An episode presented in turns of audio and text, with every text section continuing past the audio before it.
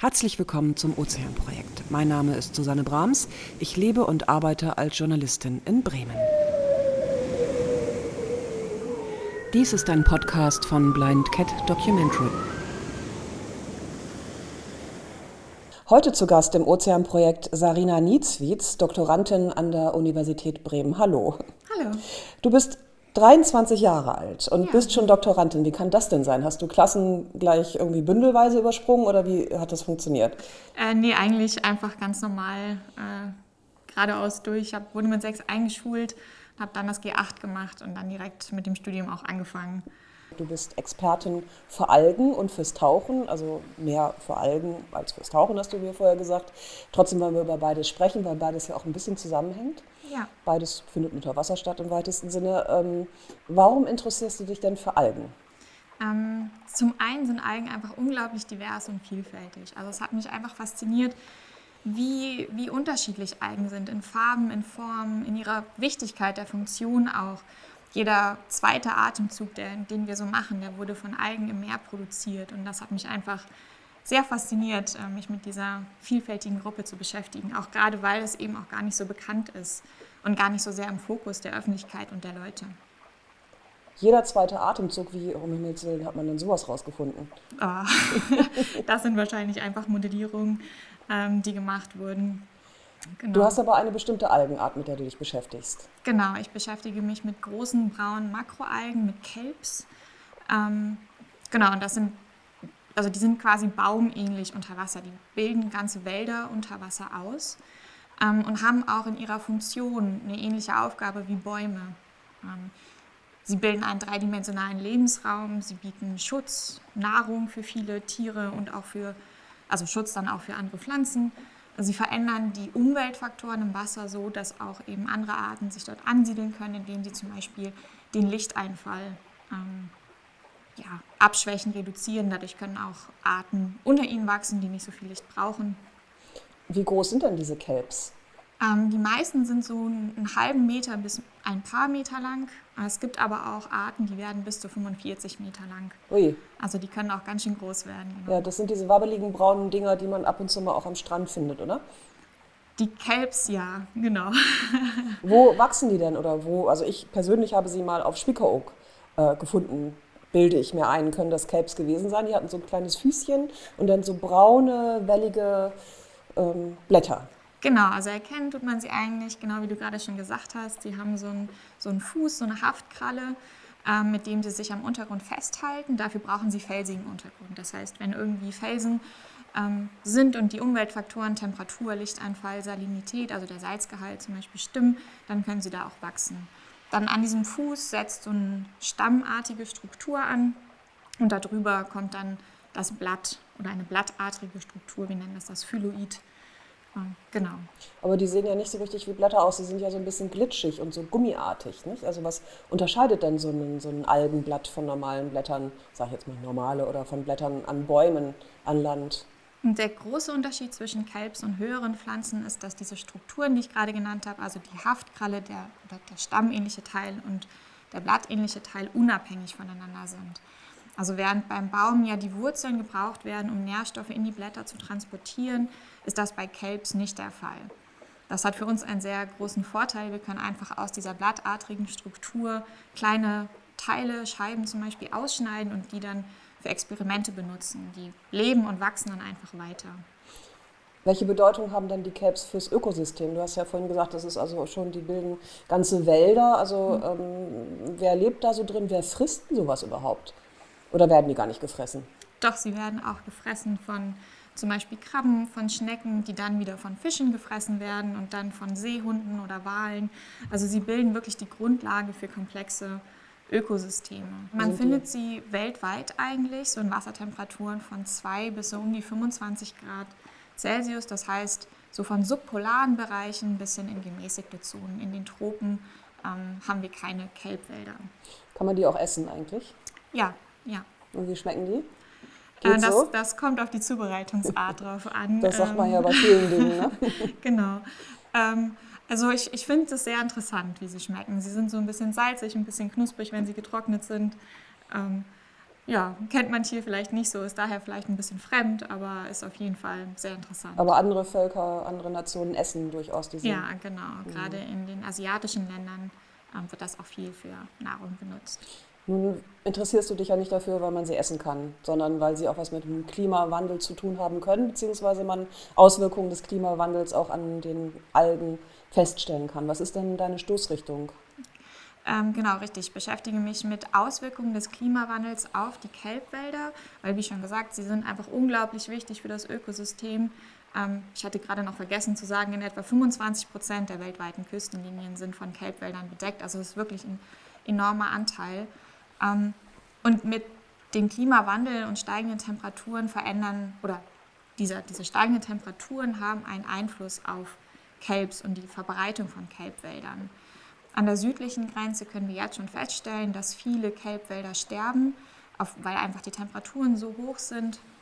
Zum einen die Dauer oder der dauerhafte Temperaturanstieg, zum anderen nimmt aber auch die Intensität und Frequenz von marinen Hitzewellen zu. Das sind kurzfristige Ereignisse, in denen die Temperatur sehr stark ansteigt. Und besonders nach solchen Ereignissen können wir an den südlichen Verbreitungsgrenzen ähm, für Kelbs in Europa, so Portugal, Nordspanien, ähm, beobachten, wie eben die Kelbpopulationen drastisch abnehmen. An der nördlichen Verbreitungsgrenze ist im Endeffekt das Gegenteil der Fall. Durch höhere Temperaturen ähm, werden diese Lebensräume erst bewohnbar, also die die Temperaturtoleranz wird erst oder ja, ermöglicht sozusagen, dass sie da leben können. Und an dieser, ähm, also an der nördlichen Verbreitungsgrenze ähm, arbeite ich, äh, mit der beschäftige ich mich in meiner Doktorarbeit. Man kann also sagen, es gibt einen weltweiten Kelbgürtel, der von Süden nach Norden wandert. Genau, das ist so ein bisschen auch die Idee für, für verschiedenste Arten. Das ist eben so eine, so eine ähm, ähm Ausbreitung in Richtung der Pole ähm, ja, gibt es so eine Wanderung von Arten Richtung Pole. Aber was hat das denn für eine Bedeutung jetzt, sagen wir mal, in Portugal und Spanien, hast du ja gesagt, wenn die Kelbwälder da sterben, was passiert denn, was passiert denn da? Das hat vielfältige Einflüsse oder Auswirkungen. Äh, zum einen eben auf die Ökosysteme, zum anderen aber auch ganz stark für den Menschen, da eben Kelbwälder auch einen großen ökonomischen Wert haben, zum Beispiel indem sie Wellen brechen und als Küstenschutz dienen. Oder natürlich auch für Tourismus, gerade nicht nur, also nicht nur Tauchtourismus, sondern auch Angeltourismus ähm, findet in Kelbwäldern oder nahe von Kelbwäldern statt, weil hier eben viele Fischarten und Fischbestände erleben. Das heißt also, die, die Kelbwälder sterben und damit wandern die Fische ab und andere Richtig, für genau. den Menschen interessante Tiere. Mhm. Ja. Und da, was bleibt da zurück? Kommen da neue Arten oder was machen jetzt die Fischer an Portugal und Spanien, wenn ihnen die Fische abhanden kommen? Ja, das ist, äh, das ist dann eine weitere Frage, was die Fischer dann machen. Ähm, es siedeln sich neue Arten an. Es gibt einen sogenannten alternativen Ökosystemzustand, in dem sich kleine filigrane Algen ansiedeln, die dann diese Flächen bewachsen. Ähm, das hat für die Kelpsen eine negative Auswirkung, weil diese filigranen Algen auch sehr viel Sediment einfangen und sich viel Sediment dann auf diesem felsigen Untergrund ablagert, wodurch sie dann mit ihrer Haftkralle dort nicht mehr wachsen können. Das heißt, wenn sie dort einmal verloren sind, ist es relativ unwahrscheinlich, dass sie sich in kurzfristiger Zeit wieder ansiedeln, selbst wenn die Temperaturen dann wieder sinken. Hm. Aber du beschäftigst dich ja mit der anderen Region, also genau. da, wo es richtig kalt ist. Und welche Beobachtungen hast du denn da gemacht? Siedeln sich jetzt mehr Kelps im Norden an? Genau, das ist eben so ein bisschen die Frage. Also es gibt Modellierungen, die das eben vorhersagen, dass mit steigenden Temperaturen sich die Kelps weiter in Polarregionen ausbreiten werden. Ähm, wir haben uns jetzt letztes Jahr einen weiteren Faktor der Temperatur oder des Klimawandels in Polarregionen angeguckt, und zwar die Gletscherschmelze und damit dann eben der verstärkte Sedimenteintrag in das Wasser, weil wir eben feststellen konnten, dass sich dadurch das Unterwasserlichtklima deutlich verändert was dann wiederum ja auch die Kelps und deren photosynthetische Fähigkeiten oder Tätigkeiten ähm, beeinflusst. Das heißt also, was im Süden verloren geht, wird im Norden nicht automatisch nachwachsen. Genau, das, äh, könnte, das könnte so sein, genau. Und ähm, da bist du aber noch mittendrin in der Forschung oder kannst du da schon sagen, ja, ist so oder ist eher mehr so, ist eher weniger so? Wie ist denn da ähm, sind deine ersten Ergebnisse? Genau, also so erste Ergebnisse habe ich schon. Was wir sehen können, ist, dass sich der also zum einen, dass sich das Unterwasserlichtklima in Polarregionen verändert und zwar verschlechtert. Es wird zum einen weniger durch die Sedimenteinlagerung Eintragungen in die Fjorde kommt weniger Licht ähm, bis zum Boden und zum anderen nimmt auch die Qualität des Lichtes ab, weil eben nicht nur ähm, die roten Anteile des Lichts gefiltert werden, die durch das Wasser selber absorbiert werden, sondern es werden jetzt eben zunehmend durch die Sedimente auch blaue ähm, Anteile des Lichts gefiltert. Und vor allem blaue und rote Anteile sind für Photosynthese sehr, sehr wichtig.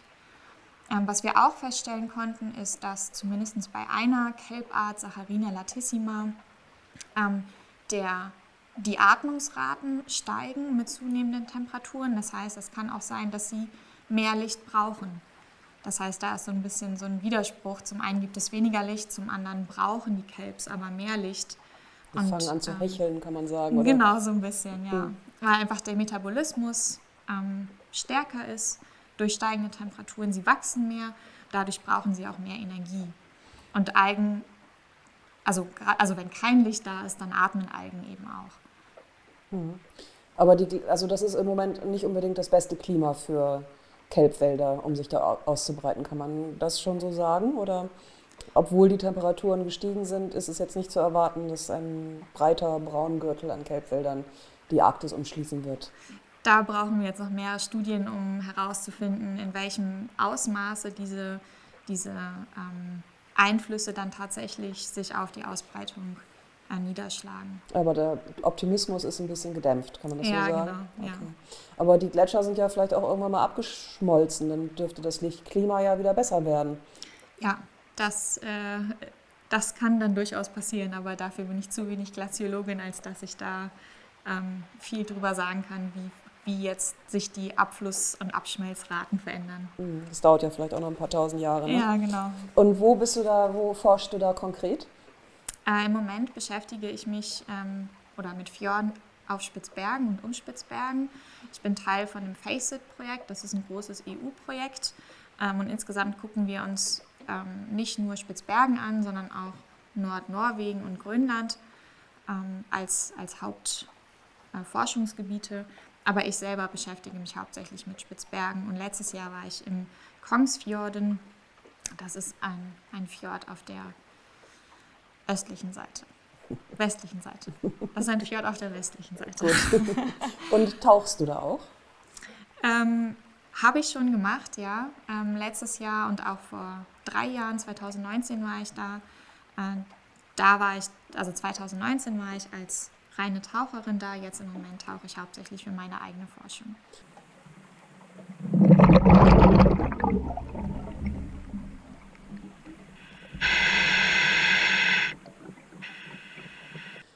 Du tauchst nicht zum Vergnügen demnach. Nee, genau. Ich, ich bin Forschungstaucherin, ausgebildete Forschungstaucherin. Das ist ähm, ein Teil oder die, diese Ausbildung basiert auf dem Berufstauchen.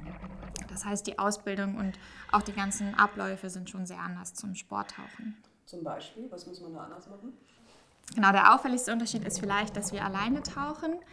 Ähm, Im Gegensatz zum Sporttauchen, wo man aus Sicherheitsgründen ja immer zu zweit taucht. Wir sind beim Forschungstauchen aber trotzdem abgesichert, da wir nicht ganz alleine sind, sondern in einem Team aus mindestens drei Leuten ähm, vor Ort sind. Und das ist zum einen der Einsatztaucher, der eben dann tatsächlich unter Wasser ist. Dann gibt es den ähm, Einsatzleiter, der dann auch häufig die Funktion der Signal, Mann oder Frau, ähm, übernimmt und den Taucher mit einer Leinen- oder mit Leinenkommunikation mit dem Taucher verbunden ist. Und dann gibt es eben noch den Sicherungstaucher, der im Notfall innerhalb von drei Minuten im Wasser sein kann und dem Einsatztaucher dann helfen kann. Mhm. Ich könnte also, wenn ich Forscher wäre, dich auch buchen und sagen, Sarina, tauch mal in der Ostsee an der und der Stelle und bring mir das und das hoch. Genau, zusammen mit dem ganzen Team. Ah, also dann bräuchten, bräuchte man drei Leute, bräuchtest du drei Leute. Um, und wo, wo, ist die, wo findet diese Ausbildung statt? Also ist es kompliziert, Forschungstaucher zu werden? Ähm, es gibt verschiedene Ausbildungsstätten in Deutschland. Ich habe sie ähm, beim AVI, beim Alfred Wegener Institut gemacht in ähm, Kooperation auch mit dem ZMT, dem Zentrum für Marine Tropenforschung und einer Ausbildungsstätte in Schweden. Die hatten so ein Kooperationsprojekt und haben dann eben gemeinschaftlich diesen Kurs angeboten. Insgesamt hat der Kurs sechs Wochen gedauert. Das war eine Vollzeitausbildung und dann war das, genau. Klingt aber ja wahnsinnig spannend. Aber du willst trotzdem Wissenschaftlerin werden und nicht Forschungstaucherin? Ja, ich, ich finde es vor allem spannend, das zu verbinden. Also für meine Forschung auch dann tauchen zu können und eben vor Ort auch unter Wasser sein zu können und mir anzugucken, wie die Ökosysteme aussehen. Ähm, ja, das finde ich sehr spannend. Und wie ist das, wenn man als Taucherin durch so einen Kelbwald taucht? Äh, ich, ich finde das sehr schön. es ist tatsächlich, es kommt so ein bisschen auf das Gebiet drauf an und äh, auch wie groß die Kelbwälder sind. Aber auf Spitzbergen zum Beispiel kann man auch tatsächlich so komplett im Kelbwald ähm, ja, versinken oder sich, sich so reinlegen und dann ähm, hat man über sich die, die großen Kelbs und unter sich die kleinen Rotalgen und Schnecken und Seeigel und Seesterne. Das ist schon alles, alles sehr schön. Man muss das auch mögen, glaube ich, oder? Ja, wahrscheinlich. ist es nicht so, auch ein bisschen unheimlich, also wenn, da so, wenn man so von diesen langen, glitschigen Dingern da so umschwebt wird? Ja, das finde ich eigentlich nicht so. okay, vielen herzlichen Dank. Das war Sarina Nietzwitz, Doktor, Doktorandin von der Universität Bremen und Taucherin und Expertin für Algen. Vielen Dank. Sehr gerne. Dies war ein Podcast von Blind Cat Documentary.